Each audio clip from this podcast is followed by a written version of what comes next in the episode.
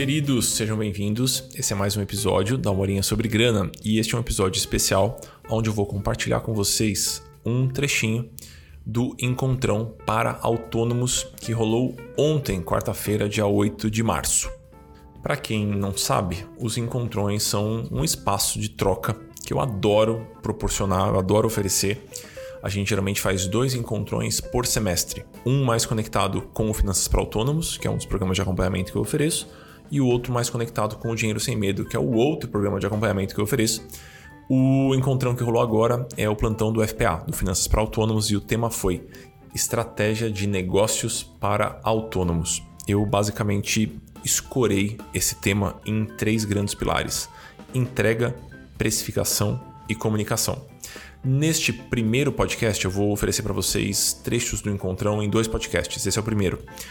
Neste, vocês contam com a introdução, então um, uma pequena base do que é a modelagem de negócios e a estratégia de negócios e um detalhamento sobre um dos pilares, que é o pilar da entrega. Eu separei esse assunto em três pilares porque me pareceu que didaticamente faria bastante sentido e eu gostei bastante do resultado final. Então eu devo manter essa separação nos próximos tempos. Vocês vão me ver falando bastante sobre estratégia de negócios usando esses três pilares: entrega, comunicação e precificação. Eu espero que vocês gostem bastante. Lembrando que os encontrões são uma maneira da gente juntar a comunidade. Então, tem alunos dos programas de acompanhamento, tem o pessoal que acompanha o meu trabalho através do podcast, o pessoal que lê minha coluna no Valor, o pessoal, enfim, pessoas que vêm de lugares muito distintos e eu gosto bastante de convidá-los é, para bater papo na minha salinha do Zoom. É um ambiente um pouquinho mais intimista e, e acolhedor do que uma live no Instagram. Então, todo semestre a gente faz e tem sido uma, uma alegria. Eu espero que seja útil por aí. As listas de espera para os programas de acompanhamento já estão abertas em meavisa.amuri.com.br. E todos os links estão bem explicadinhos em amuri.com.br, que é meu site. Tá bom? Fiquem aí com esse primeiro trechinho do nosso encontrão e na semana que vem vocês vão contar com o segundo trechinho. E lembrando mais uma vez que o encontrão completo em vídeo foi disponibilizado no link que está na descrição deste episódio. Agora sim, vamos ao nosso primeiro trecho. É, vocês estão aqui às nove e meia de uma quarta-feira, quando vocês poderiam estar numa padaria, comendo um pão na chapa, tomando um cafezinho, ou assistindo um seriado no Netflix, ou fazendo uma corridinha no parque, fazendo qualquer outra coisa. E vocês estão aqui por um motivo, porque vocês são autônomos e vocês já entenderam que quando a gente trabalha por conta, quando a gente é autônomo, olhar para a questão financeira é crucial. E eu costumo dizer que a gente joga o joguinho do dinheiro no modo difícil quando a gente é autônomo. Então, balança a cabeça quem concorda comigo, todo mundo balança na cabeça, é isso. Então, esse é o ponto que conecta todos aqui. Então, tem gente de Buenos Aires, que eu estou vendo ali nos comentários, e tem gente de Campina Grande, e são pessoas que o ponto em comum, é, para além de me conhecerem de algum lugar, é vocês trabalham por conta. E isso implica em uma série de desafios, e a gente vai conversar um pouquinho sobre isso hoje. Essa aqui é um pouco da nossa, da nossa proposta. Hoje é um encontro que a gente vai dedicar para a turminha que trabalha por conta. E vocês vão perceber uh, conforme o tempo for passando e eu for fazendo perguntas para vocês respondendo pelo chat, vocês vão perceber que quando eu falo pessoas que trabalham por conta ou autônomos, tem uma infinidade de possibilidades. Quer ver? Tem psicólogos aqui, não tem? Levanta a mão fisicamente. Quem é um psicólogo? Tem psicólogos. Tem algum professor particular de alguma coisa? Inglês blá, blá, blá. Tem. Tem médico.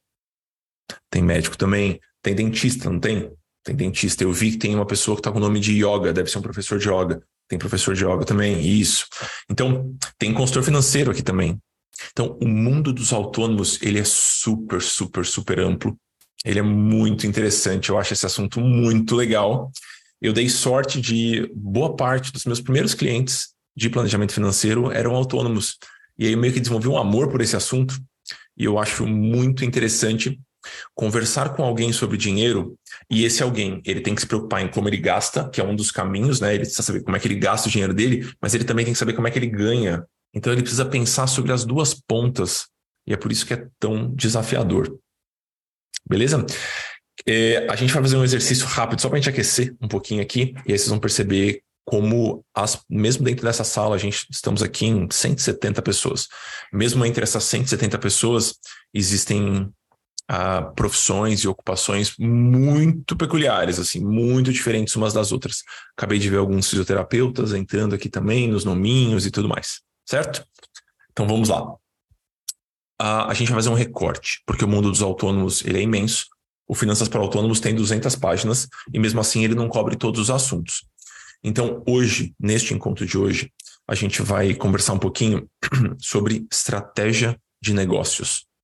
A gente não vai conversar necessariamente sobre organização financeira para autônomos, a gente vai conversar sobre estratégia de negócios, que é um tema um pouquinho mais amplo e é um tema que não recebe a devida atenção pela maior parte dos autônomos. Estou vendo algumas cabecinhas balançando, então eu sei que eu estou acertando aqui alguns, alguns botões. Então, quando eu vou rabiscar um pouquinho, eu tenho essa mania, pessoal. Se por um acaso eu desenhasse bem, eu teria um iPad aqui, faria desenhos lindos e tudo mais. Mas eu não tenho essa capacidade. Então eu só vou compartilhar uma tela em branco. E aí, para eu conseguir raciocinar junto com vocês. A gente vai tentar. Deixa eu colocar o rostinho de vocês aqui. Boa. Isso, artesãs também. Estou vendo aqui o, perfil de vocês. A gente vai tentar criar aqui, ó. Um grande guarda-chuva que é a modelagem de negócios. E a gente vai entender o que é e a gente vai desenhar o um negócio de cada um de vocês.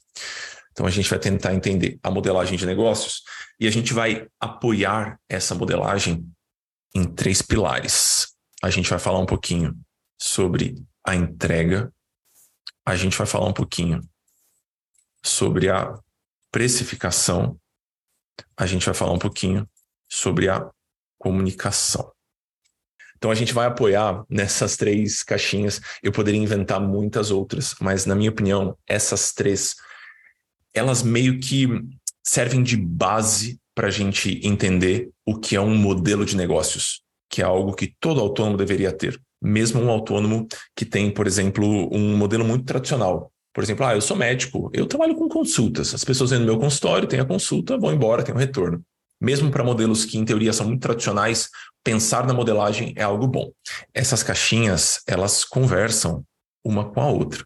A maneira com que essas caixinhas vão conversar umas com as outras é o que a gente vai chamar de estratégia de negócios. Então, a entrega conversa com a precificação, a precificação conversa com a comunicação e a comunicação conversa com a entrega. Então, esses pontos eles todos são muito conectados. Se eu tenho uma comunicação que não, de certa forma, transmite bem o que vai ser a minha entrega, eu não vou conseguir vender. Se eu tenho uma comunicação que, de certa forma, conversa com um público que não pode pagar o que eu quero cobrar, eu vou ter um problema também. Então a gente precisa, de certa forma, de uma estratégia de negócios coerente coerente. Então, uma estratégia de negócio coerente. A gente precisa de uma estratégia de negócios que seja simples, de modo que, quando a gente sair daqui, hoje a gente vai ficar junto até umas 11 e pouquinho, alguma coisa assim, 11 e meia. Uh, vocês vão ter que ser capazes de explicar a estratégia e o modelo de negócios de vocês para alguém em coisa de cinco minutos. Esse vai ser meio que o nosso objetivo compartilhado aqui. A gente vai ter que entender o que a gente está fazendo ou o que a gente vai fazer de tal, tal modo que a gente consiga explicar para alguém muito rapidamente. Eu não sei se vocês já tiveram essa experiência de conversar com uma pessoa que entende muito, muito, muito sobre algum assunto.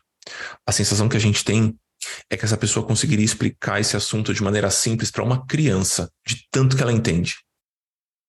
Então a gente vai tentar buscar isso para com os nossos negócios. Tudo bem? A gente precisa partir de algum lugar, então aqui vai ser o nosso primeiro exercício, né? Para a gente entender o modelo de negócios que vocês têm hoje. E eu vou fazer algumas provocações. São três provocações. E aí, conforme eu for falando, vão respondendo mentalmente ou num caderninho por aí. Primeiro, a gente vai tentar pensar sobre o modelo de vocês, se vocês vendem um produto ou vocês vendem um serviço. Quando eu estou me referindo a serviço, é algo que eu estou construindo para uma pessoa e o que eu estou entregando para Pat não é a mesma coisa que eu estou entregando para Elisa. Existe uma certa customização no serviço. O produto ele é algo um pouquinho mais fechado. Por exemplo, eu vendo é, garrafas de água de vidro. são garrafas de água de vidro. E eu estou entregando para pessoa, para as pessoas, a mesma garrafa de água de vidro. Então, tentem entender essa distinção entre o que vocês estão oferecendo. É um, tá mais para um produto, tá mais para um serviço. Eu sei que existe uma certa intersecção entre as duas coisas. Dependendo do jeito que a gente explica, dependendo do jeito que a gente comunica, isso pode ser entendido como produto ou serviço. Mas mesmo assim, é uma categorização válida para ser feita. Então, tente entender por aí se é um produto ou se é um serviço. Esse é um primeiro ponto. Outra coisa importante: você trabalha com preço fechado ou com uma orçamentação. Por exemplo, se eu chegar para uma professora de inglês que está aqui no grupo, e eu chegar para ela, então, eu, eu preciso aprender a falar inglês. Aí ela vai falar assim: ah, eu dou aulas particulares. Aí eu falo: ah, eu quero uma aula por semana. Aí ela fala: ah, o preço da aula é 100 reais por hora. Pronto, ela tem um preço fechado. Se eu chegar para essa mesma professora de inglês e falar para ela assim, então, eu tô indo para o Canadá visitar meu afiliado em julho, eu não falo inglês. Daqui até julho, eu quero muito conseguir me comunicar em inglês. Você consegue montar um pacote para esses próximos três meses? Eu não sei muito bem a frequência, eu não sei muito bem se a gente vai conversar também pelo WhatsApp em inglês, ou se a gente vai ter chamadas de vídeo, ou se você vai vir aqui em casa. Monta um pacote para mim, faz um orçamento de quanto você cobraria para me acompanhar nessa jornada em direção à fluência na língua inglesa. Aí é uma orçamentação. Ela está fazendo um orçamento. Então, uma mesma profissão, uma mesma ocupação pode trabalhar com preço fechado ou com orçamentação. Então, produto ou serviço, preço fechado ou orçamentação, e aqui um que eu acho bem interessante também, é uma venda pontual ou ela é recorrente? Deixa eu dar alguns exemplos aqui. Quero decorar meu escritório, contrato uma arquiteta. E eu falo, então, fulano, eu quero ter um escritório lindo. Você pode fazer um projeto? Aí ela fala, claro, posso fazer um projeto. Aí ela faz um projeto. Eu compro esse projeto dela, ela me acompanha na decoração desse negócio aqui. E aí, quando o escritório tá bonitinho, ela vai embora. E aí eu provavelmente não vou contratá-la de novo, a não ser que eu queira decorar, sei lá, a sala da minha casa. Então ela vendeu para mim uma vez né? E a gente encerrou o nosso vínculo comercial nesta uma vez. É uma venda pontual. Agora, é, eu estou com questões emocionais que eu gostaria de trabalhar. Aí eu vou buscar um psicólogo ou uma psicóloga. E aí eu falo, então, é, como é que funciona o seu trabalho? Aí ele fala, ah, são sessões semanais. E, e aí tem fim? Ela falou: olha, ah, pode ter um momento em que eu vou te dar alta, ou que eu vou sugerir um intervalo, que a gente pare por algum tempo, ou que você pare a terapia. Mas a princípio vai continuar. É uma venda recorrente. Então, algumas pessoas trabalham de maneira mais pontual, fazendo as vendas pontualmente, outras pessoas trabalham de maneira mais recorrente. Minha sugestão aqui para a gente se situar: vocês conseguem modelar o negócio de vocês com base nessas três categorizações, eu gostaria que vocês fossem capazes de formular algumas frases do tipo: eu sou um advogado, eu trabalho com um serviço, eu costumo fazer orçamentos, não eu trabalho via orçamentação e é uma venda pontual. Entenderam aqui como é que funciona essa, essa história? Então, tentem formular essa frase, escrevam essa frase no chat para a gente ver a, a, diversidade de pessoas com modelos muito diferentes que estão aqui, antes da gente entrar em cada um dos nossos três pilares, a entrega, precificação e comunicação. Se existem duas possibilidades, você pode colocar essas possibilidades na frase. Não tem problema nenhum. Eu trabalho com produto e com serviço e blá blá blá blá. É possível ficar entre um e outro, tipo venda pontual e recorrente, dependendo do cliente? É, é possível. É possível. Você pode colocar isso na sua frase. A gente vai discutir se isso é bom mas é possível. Eu vou lendo algumas para vocês, para a gente ir entendendo. Ó, eu sou uma professora de yoga, eu trabalho com serviço, com preço fechado e venda recorrente. Beleza, eu, eu entendi o modelo. Eu sou professora de francês, trabalho com preço fechado e orçamento. Então, acho que tem duas modalidades ali, é, mas as vendas em geral são recorrentes. Beleza? Outra coisa, ó, eu sou professora de inglês, trabalho com preço fechado ou orçamentação e venda recorrente também. Ah, ó, tem um engenheiro. Nossa senhora, você está escrevendo bastante, tá aqui. Um engenheiro que trabalha com registro e ele presta serviço de engenharia com orçamentação de forma pontual. Beleza? Faz sentido, faz sentido. Acompanhe o chat. Tem muitos modelos diferentes legais aqui, ó. Eu sou uma estrategista de conteúdo e eu trabalho com prestação de serviço. Aqui, preço fechado e orçamento. As vendas são recorrentes. Eu sou psicóloga, eu trabalho com trabalho, sou musicista e professora de música. Legal, legal, legal, legal, legal. Boa. Professor particular de história, trabalho com preço fechado e as vendas são recorrentes. Trabalho com crédito para pessoas e negócios e trabalho com preços variados, dependendo da análise dos bancos e do perfil do cliente. Beleza. Eu sou artista e trabalho com eventos fechados, prestando serviço com orçamentação e venda pontual. Deixa eu colocar uma pimentinha nessa nossa discussão aqui. Balança a cabeça quem acha que seria melhor ter um serviço recorrente. Quem fica mais confortável com um serviço recorrente a maior parte dos autônomos é, prefere isso. Por quê? Vou explicar por que esse fenômeno acontece. Porque a maior parte dos autônomos tem uma grande resistência ou dificuldade com vendas, com comunicação e vendas. A prospecção é uma dor para a maior parte dos autônomos. Mas eu tenho que contar uma coisa para vocês. Quando a gente trabalha de maneira recorrente, a gente tem, de certa forma, um, um teto mais baixo na nossa precificação. Então, se é um serviço que a pessoa consome mensalmente, o meu teto, o valor que eu posso cobrar por aquele serviço para aquele cliente, ele é mais baixo. Se ele é um trabalho pontual, a maior parte das pessoas se sente mais à vontade para pagar um pouquinho mais, porque ela vai pagar uma vez só. Então, respondendo à pergunta do colega lá de cima, ele perguntou: ah, mas é bom tal coisa ou é ruim tal coisa? Não tem bom e ruim em termos de modelo de negócio, mas as nossas escolhas elas têm algumas consequências. A mais óbvia, por exemplo, uh, eu trabalho de maneira recorrente. Vamos supor que alguém trabalha de maneira recorrente. Uh, uma vez que você conquistou aquele cliente, aquele cliente segue com você. Então, talvez você precise de menos esforço de prospecção. Tudo bem, já que o cliente segue com você por mais tempo, o esforço de prospecção é menor. Então, essa é, um, é uma consequência de ter um modelo recorrente. Porém, porém, você vai ter, de certa forma, uma limitação enquanto você vai cobrar. Tudo bem? Até aqui? Deixa eu pegar perguntinhas de vocês aqui. Amuri, e quando o profissional, por exemplo, é psicólogo e também vende pacote, quando é um projeto ou consultoria, por exemplo, como define a descrição?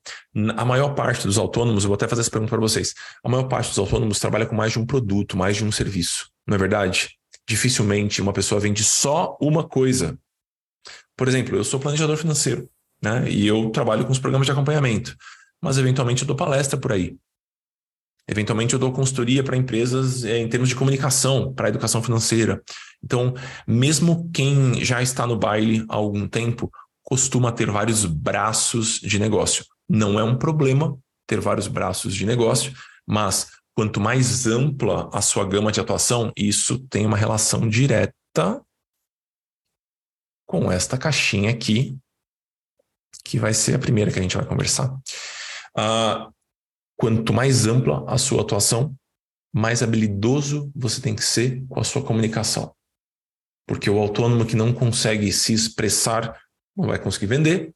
O autônomo que não consegue vender vai ter grandes problemas na vida autônoma. Então, quanto mais complexo, quanto mais coisa está acontecendo, mais habilidade eu preciso para comunicar. A gente entendeu mais ou menos o que compõe o modelo de negócio, a gente tem que pensar sobre estratégia. Aquelas três caixinhas, precificação, comunicação e entrega, elas vão ter que conversar. Vou começar falando sobre a entrega. E vocês vão ver que esse ponto que eu vou levantar sobre a entrega, ele vai estar presente nos outros também. Mas eu acho que ele é especialmente importante na entrega. Quando a gente está olhando para uma empresa do tamanho, sei lá, da Coca-Cola, ou do tamanho do Spotify, né, ou sei lá, do tamanho do Netflix, eles trabalham com multidões.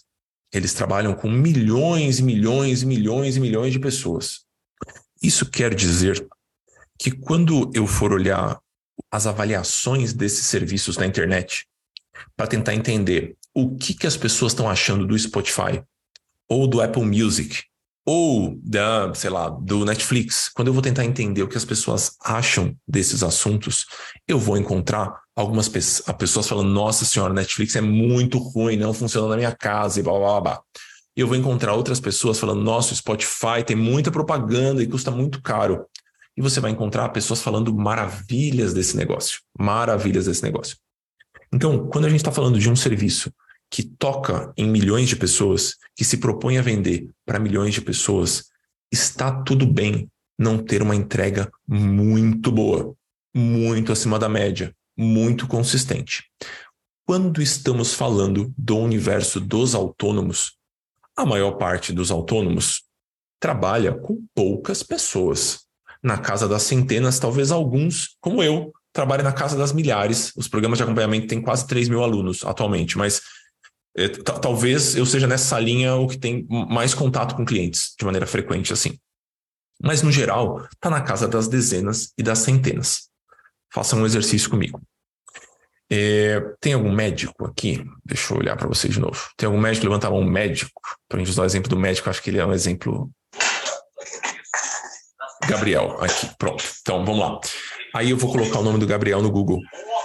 Tá, eu vou colocar só no mudo, pessoal, quem não tá falando. Vou pedir para Elo colocar, por gentileza, no mudo. Aí, obrigado. É, vamos supor que eu vou fazer uma consulta. Eu tô com uma super dor no joelho e eu achei o Gabriel ortopedista. Aí eu vou escrever no Google, Gabriel Sampaio ortopedista. E eu vou ler as descrições, né? É, o que aconteceu, o que os pacientes falaram dele. Aí tem um review, uma avaliação que fala: Meu Deus do céu, eu fui lá, ele me recomendou um remédio sem perguntar se eu era alérgico antes. Ou então, ele me recomendou um remédio uh, que não fez efeito nenhum e depois eu não consegui mais falar com ele. A secretária não me respondeu mais. Um review ruim, uma avaliação muito ruim do trabalho de um autônomo é capaz de bagunçar o processo de prospecção daquele autônomo por anos. Um review sobre uma professora de inglês de um aluno falando, então, ela não me escuta, ela não deixa eu falar durante a aula. Eu já pedi para a aula ser mais sobre negócios e ela continua me tratando, me trazendo conteúdo, sei lá, como falar inglês no zoológico. Ela continua me trazendo coisas que eu não pedi. Uma avaliação sobre uma entrega ruim de um autônomo tem um peso muito grande, porque o autônomo geralmente trabalha com poucos clientes, com poucos alunos. Então, o autônomo que tem uma entrega mediana, comum ou ruim, ele vai ter uma vida muito difícil. Muito, muito, muito, muito difícil. Então, quando a gente está falando do mundo autônomo, das pessoas que trabalham por conta, se você não consegue entregar um trabalho muito acima da média, a sua entrega acaba virando algo muito comparável com a de todos os outros e você corre o risco de não ganhar o que costuma sustentar este pilar aqui, a comunicação, que é o boca a boca. Então, em termos de entrega, existe uma preocupação muito grande. Todo mundo aqui deveria ter essa preocupação em fazer uma entrega que beira o impecável. Sempre vai ter uma pessoa ou outra que não gostou tanto assim do que a gente fez. Tá tudo bem, é esperado. Mas, no geral, é, a gente precisa chegar para um cliente, chegar, por exemplo, para um cliente da PAT e falar: então, como é que é o trabalho da PAT? Se eu pegar os 10 clientes, os últimos 10 clientes, se eu chegar para três e falar, então, me conta o trabalho da PAT, ele precisa estar, de certa forma, encantado. Do tipo, nossa, eu contratei a Paty para tal coisa e ela entregou tal coisa mais X mais Y. Eu achei maravilhosa. A Paty é uma querida, super simpática, gente fina. Então, se a gente não desperta esse tipo de sensação no nosso cliente através da nossa entrega, a gente vai ter muitos problemas. Paty, estou te pegando para a Cris aqui. O que, que você faz? Me conta. Sou psicóloga. Psicóloga, boa. Então, é, vamos supor que alguém num grupo de WhatsApp me manda contar da Paty. Aí uma pessoa fala, ah, que legal, eu sou paciente dela também. Aí eu vou no privado conversar com essa pessoa. Eu falo, então, você é paciente da Paty? Você, você gosta de fazer o processo terapêutico com ela? Se a pessoa me falar, ah, é ok, mas eu já estou há tanto tempo. Eu falo, é, talvez eu não queira seguir com a Paty. Mas se a pessoa fala, nossa, a Paty é incrível, assim, nossa, eu saio de lá feliz, a gente está conseguindo avançar muito no processo, está sendo muito legal. Eu vou conversar com a Paty. Então, uma, eu sei que parece um termo meio pastel de vento, mas uma entrega encantadora é algo que todos os autônomos deveriam buscar. Tudo bem a Coca-Cola vender só uma Coca-Cola, mas um autônomo não pode vender só um servicinho. Tudo bem até aqui? Faz sentido essa parte da, da entrega? Me, me deem exemplos de que forma que, que vocês costumam lidar com essa percepção que o cliente tem da entrega de vocês. A Lola fez uma ponderação aqui para a gente ir conversando sobre isso. A Lola falou: não é muito pessoal e incontrolável como cada cliente se impacta com a nossa entrega? Super, super. E é a receita para frustração, tentar controlar o que todas as pessoas acham da gente, do nosso trabalho. Com, com certeza, é muito pessoal, é incontrolável. Mas, mas, uh, a gente pode, de certa forma, ter uma, uma. ser intencional com relação à nossa entrega. Ser preocupado com relação à nossa entrega alinhar bem as expectativas e agora a entrega vai se conectar com a comunicação. Daqui a pouquinho a gente vai juntar os dois pontinhos. E isso é a estratégia. Mas no geral, no geral, a maior parte dos, dos autônomos consegue olhar para o que está sendo entregue e pensar, olha, isso aqui é um serviço bom, sabe? É um serviço que as pessoas querem. É, não dá para controlar a opinião de todo mundo, mas a gente consegue, de certa forma, ter um, um bom cheiro do que está acontecendo. Ó, vou pegar algumas, algumas coisinhas aqui. A Samantha falou que faz sentido, mas aumenta muito a nossa autocobrança. Super, super. E aí, tudo que eu falar aqui, pessoal, a gente vai dosar privilegiando a saúde mental de todo mundo, né? Então ninguém aqui é máquina para trabalhar desenfreadamente, sem parar, preocupado com tudo a todo momento. O autônomo já tem que equilibrar muitos pratinhos.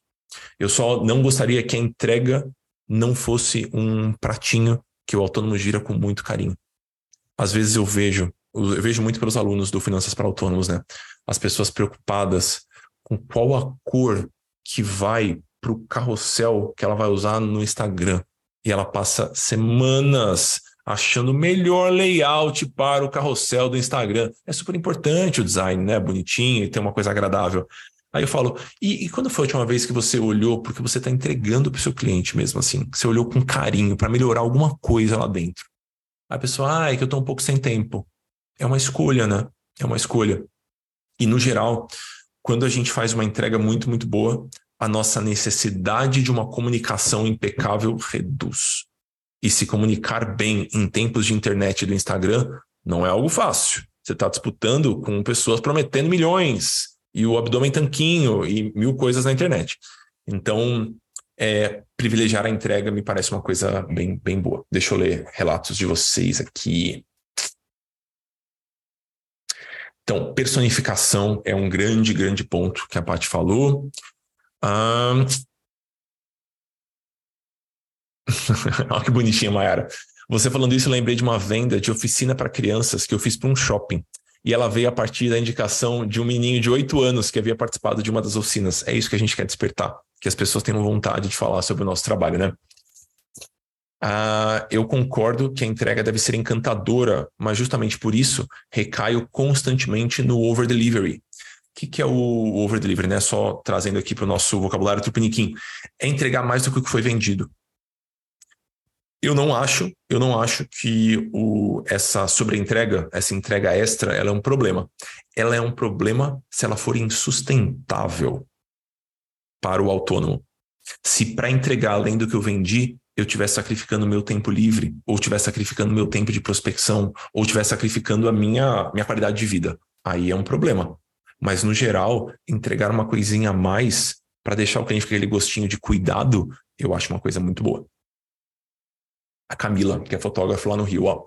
Na fotografia, eu faço um trabalho mais documental, mesmo em ambientes posados, tentando me destacar dos fotógrafos tradicionais e encontrando um público que aprecia a fotografia como registro de história e não como foto para postar. Super, super. Contanto que você comunique bem este nicho, não é nenhum problema. E eu tenho certeza que muitos clientes ficam encantados com isso.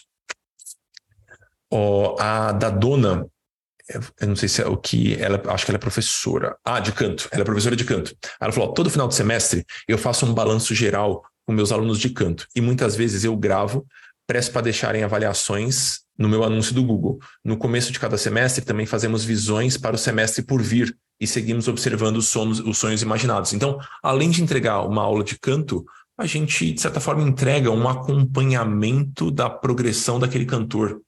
Super legal. Super, super legal. Eu lembro que eu fiz pandeiro, eu estudei pandeiro por algum tempo, né? Numa escola em São Paulo. Escola super legal. E, e aí eu fazia as aulas, né? E eu não sabia, mas no final das aulas, no final do, da, daquele módulo do curso, para os alunos que quisessem, a gente podia meio que montar uma peça de pandeiro com, com as, uns alunos daquela turma. E a gente apresentava isso. Mas ninguém me falou disso no começo. Foi um extra. E aí os ensaios para aquela peça também eram um extra. Eu saí muito encantado dali. A chance de eu não querer fazer o módulo seguinte caiu muito, porque eu já estava super encaixado naquele ecossistema. Então, acho que esse é um, um ponto também. Deixa eu ver mais, mais pontinhos aqui. A linha, ó. Amuri, o trabalho da, na, na, advocacia, no geral, depende da atuação de terceiros, do Poder Judiciário e tudo mais. Muitas vezes o trabalho é lento, o que impacta diretamente na nossa entrega, já que o cliente não vai ter contato com o nosso trabalho de estratégia processual e escrita, por exemplo. Como lidar com isso?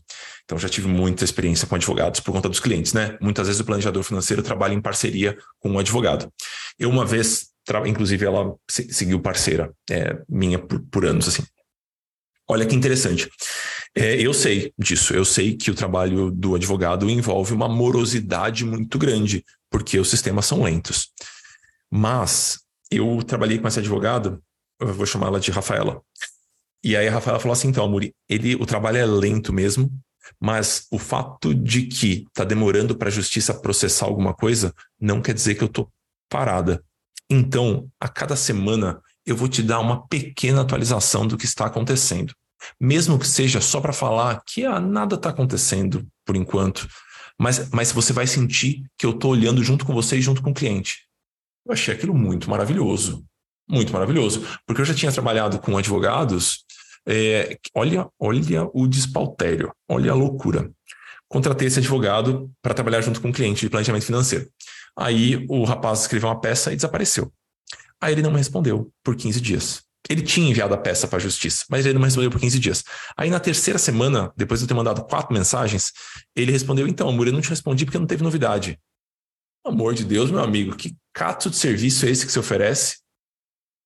Então, o fato de você sentar no mesmo lado da mesa do seu cliente e deixar claro ponto a ponto o que está acontecendo é um diferencial na entrega de um advogado, na minha opinião. Não entendo grandes coisas de direito, mas eu, eu sinto isso, que o fato da gente sentar junto com o cliente é um diferencial na entrega.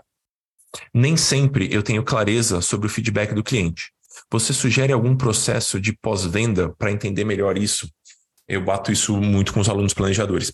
Faz sentido um processo de pós-venda para entender o que aquele cliente achou daquele processo ou daquele serviço, mas faz sentido também uh, durante a entrega a gente refinando junto com o cliente o que ele está esperando. Então a gente costuma dizer, isso vale para muitas coisas né, no mundo dos negócios, a gente costuma dizer que a gente deve trabalhar com processos iterativos. Não é interativo, não é que tem interação, mas é iterativo, que é a gente vai uh, propor alguma coisa, vai conduzir um primeiro processo ou um começo de processo. E aí a gente vai ter um pequeno momento de avaliação do tipo, tá fazendo sentido o que a gente está fazendo até aqui? Tá, você está entendendo o que está acontecendo? Tem algum ponto que a gente poderia dar uma adaptadinha, aparar alguma aresta? Com base nesse feedback, a gente refina e faz uma nova iteração com aquele cliente ou com aquele aluno. Eu faço isso o tempo todo com os alunos do Finanças para Autônomos, com os alunos do Dinheiro Sem Medo.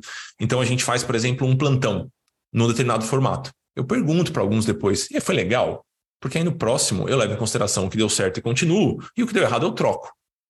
Então, mesmo durante o processo de entrega, faz sentido você colher os feedbacks. Tomem cuidado, e eu vejo muitas pessoas fazendo isso, com aquele formulário de feedback de 20 perguntas. Então, o que a gente quer é uma coisa um pouquinho mais orgânica, um pouquinho mais gostosinha. Então, a gente pergunta, às vezes no WhatsApp. Se a gente for ter um formuláriozinho, um formuláriozinho curtinho, só para a gente entender algum pontinho que a gente pode melhorar. Amigos, espero que vocês tenham gostado e lembrem-se que uh, o encontrão na íntegra já foi disponibilizado e o link para acesso gratuito e em vídeo, o que é uma vantagem, né, já que tem alguns exemplos que eu compartilho minha tela e tudo mais, está na descrição deste episódio. É isso, um abração e seguimos!